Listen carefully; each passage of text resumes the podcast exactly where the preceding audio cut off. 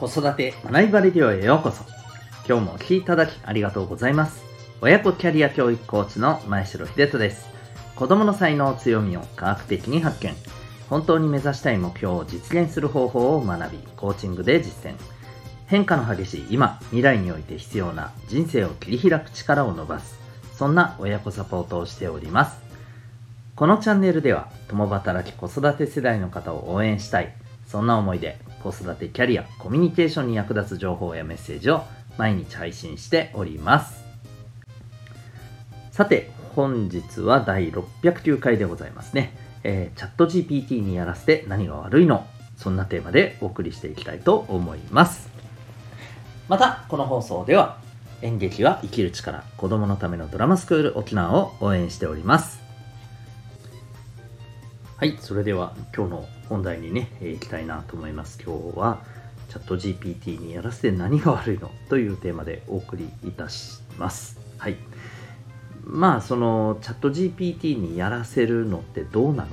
というね、えー、意見って結構あったりしますよね。うん。まあ例えばその代表的な事例で言うと大学でのレポート。うんえー、これをねまあ、チャット GPT にやらせてやらせると書いちゃうんですよね。あのがっつりね書いてしまうと。はい。意味ねえじゃねえかみたいなね、えー、で、えー、そんなに使わせるなみたいな。まあそんなあの話があって。まあこれは確かにねその課題としての意味合いは全くなくなっちゃうわけじゃないですか。まあまあだからここに関してねその課題としての意味合いをなくしてしまうということで、まあ、一理あるといえば一理ありますよね。まあ、もうこういう課題を出すことを課題の出し方をもう根本から見直さないといけないっていうねところも僕はあるなとは思うんですけど、うん、まああのそういったね話題がある中で、えー、最近見たあの記事でですねいわゆるあの、まあ、実際にじゃあ大学ってえー、このチャット GPT どう使っていますかっていうことをね、こう、はい、えー、インタビューした記事があったんですよね。うん。そう。で、えっ、ー、と、まあ、実際にね、あの、現役の大学生にこれ、えー、質問をしている記事だったんですけど、で、見ていくとですね、うん、まあ、あのー何て言うか、まあ、いろんなもちろん生徒さんそして、えー、大学の先生方、まあ、いろんな考え方あるとは思うんですけどもこう見ていると比較的ですねまあ大学生の皆さんはこう割と積極的にどう使うかっていうことを考えていて、えー、先生方は、うん、どうなの？っていうスタンスの方が比較的多いとそんな印象を受けたんですよね。うん、だからそこからもねいやチャット GPT を使うのをやらせるのってどうなのよみたいなね、えー、ところがや感じられていて僕はやっぱりここに対してですねうん僕は基本的にいややらせて何が悪いんですかってやっぱ思っているんですよね。うん、でこれってまあ何かというとですねあのーそれをやらせる上でもね、えっ、ー、と、やっぱ大事なことは、あの、チャット GPT 自体も、えっ、ー、とね、道具でしかないんですよ。うん。だこれやっぱりあの、ちゃんと使ってみることをね、おすすめしたいんですけれど、えっ、ー、とですね、えー、きちんとね、あの、質問しないと、それなりの答えってやっぱ出してくれないんですよ。うん。何回かこう質問と答えっていうのを繰り返していく中で、まあ、本当に自分が知りたいっていうことを、まあ、きちんとね丁寧に答えてくれるっていうところにね結構行き着くわけで、えーと、やっぱりねここで大事なのって質問力だなってめっちゃ思うんですよね。うん、そう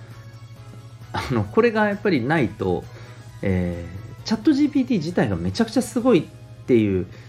わけではないというとちょっと言い方変ですけど使う人間次第だと僕は思うんですよ。使ってて感じるのは。うん。だからそれを考えた時にですね、えー、どうやっぱり AI の力をうまく使えるかっていうことを私たちは学ばないといけない、うん、そういう意味でもですねチャット GPT を使うな、うん、彼らにやらせるのはどうなのかって言って鼻からあのー、そこに触れることをですね否定してしまうとですねむしろこの AI を使いこなす力を磨く機会もそこで奪っちゃうと思うんですよね僕は極端な話。うんそれもったいないじゃないのかなってやっぱりね思うんですよね。はい。うん、なのでねあのこれ使ってない人ほどですね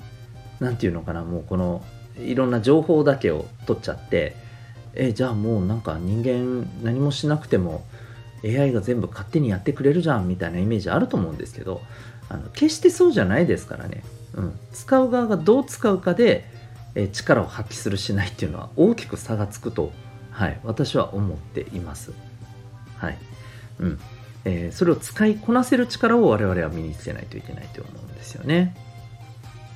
そういう意味でも、ぜひ、えっ、と、皆さん、あの、お子さんがですね、えー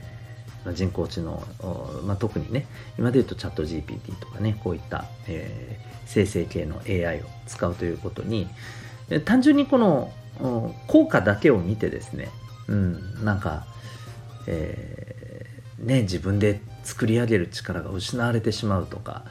えーと、そういうようなね、まあ、の心配になる気持ちはもちろんわかるんですけども、うん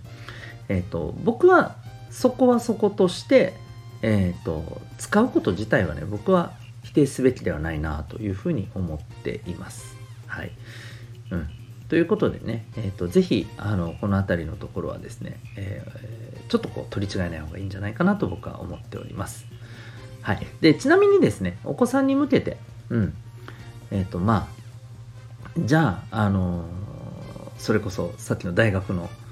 ね、えー、レポートのような資料作成みたいなね課題をじゃあチャット GPT に全部やらせるようにしてもう自分は何もそこはね、えーと、こう作り上げる過程は全部あのやらなくて楽で済むようになる、うん、それでいいじゃんと。それが何が悪いのかっていうところに対しては僕はでもまたねそこにはあのちょっと待ってよと思うところがまたこれは別個であるんですね。うん、でこれについてはですね、えっと、今日のですね、えー、実は僕は学生向けの、はい、この、えー、ラジオっていうのを毎日放送しておりまして、まあ、同じこのスタンド FM さんでですね、別のチャンネルをこう、はい、あの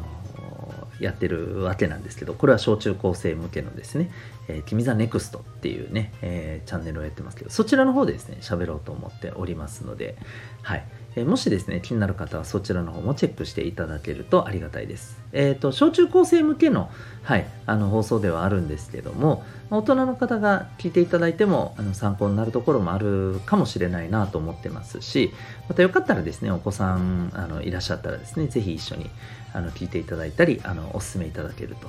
嬉しいかなというふうに思います。はい、というわけで、えー、今日はですね、えー、チャット GPT にやらせて何が悪いの？というテーマでお送りいたしました。最後にお知らせをさせてください。